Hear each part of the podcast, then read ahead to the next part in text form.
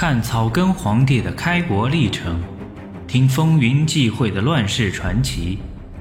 欢迎您收听《朱元璋传》，作者吴晗，演播埃里克里。第三章：去留不及，逼上梁山投红军。苍天震怒，大地颤抖，黄河在咆哮，人民在咆哮。当时黄河在白毛口决口，有人建议堵口，原丞相脱脱派工部侍郎程遵勘察。程遵回报说：“河工太大，开不得。且南阳安丰盗贼风起，聚合几十万人开河，万一被人煽动，后果不堪设想。”脱脱不听，任用贾鲁为工部尚书兼河防使。于至正十一年四月二十二日诏发，汴梁、大名等十三路民夫十五万人，泸州等地戍军两万人。从黄陵冈南到白毛口，西到杨青村，开河二百八十里，把黄河勒入故道。这时，活跃在河南、河北、山西一带的明教首领韩山童得到这个消息，抓住机会，分派手下人四处散布童谣，十人一只眼，挑动黄河天下反，利用遍布各地的教会组织广为传播，大造舆论。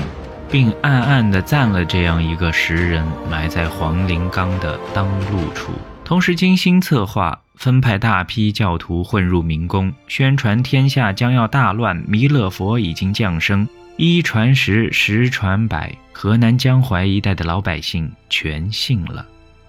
和夫开工开到黄陵冈，果然挖出一个单眼石人，害得几万夫子目瞪口呆，一时人心骚动。加上都河官吏克扣修河经费、中饱私囊，搞得民怨沸腾，人们三五成群议论纷纷。山雨欲来，干柴烈火，一点就着。为了取得更多人的支持，争取更广泛的群众基础，韩山童与亲信刘福通等计议假借大宋旗号，号令天下。刘福通首先聚集三千人，在白鹿庄枭首号令，祭告天地，宣称韩山童是宋徽宗八世孙，当为中国主。福通是宋朝大将刘光世的后人，当以复兴宋运为己任。大家齐心协力，共推韩山童为明主，择定日期，通告四方首领，共同起兵。不料形势不密，山童被杀，妻儿幸得逃命，躲入武安山中，隐姓埋名，静待事变。刘福通见事已败露，当机立断，整顿部队，出其不意，迅速攻占颍州、罗山、上蔡、正阳、灵山，分兵进攻武阳叶县等处，攻城略地，所向披靡，贫苦百姓头裹红巾，从乱如归。仅仅一个月，起义队伍就发展到五六万人。在起义军取得节节胜利的大好形势鼓舞下，全国各地农民起义风起云涌。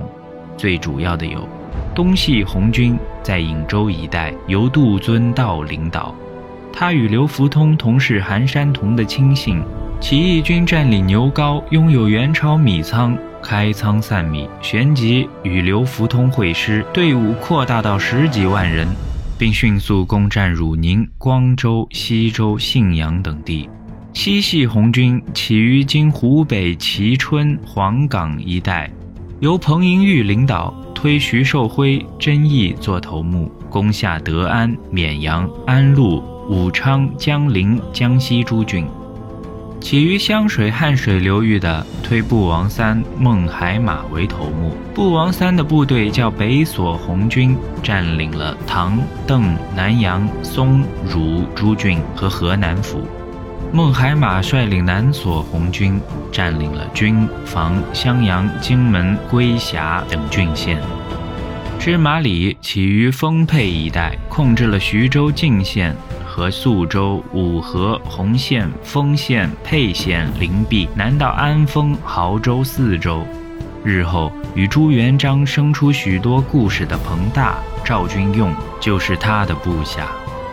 此前已有方国珍于至正八年在台州起义，并一直割据沿海，贩运私盐，扰乱元朝的漕运经济。前后不到两个月功夫，东西两系红军东边从淮水流域，西边到汉河流域，像腰斩似的将大元帝国拦腰切成两段，从此南北隔绝。北边顾不到南边，南边的粮食也不能接济北边，死是死定了，只等着咽气。人们也许要问：堂堂元军都干嘛去了？自从平宋以后，太平了多年，军队早就忘记打仗了。驻扎在内地繁华都市日子久了，生活整个腐化了，也不愿意打仗。军官大都是世袭的公子哥儿们。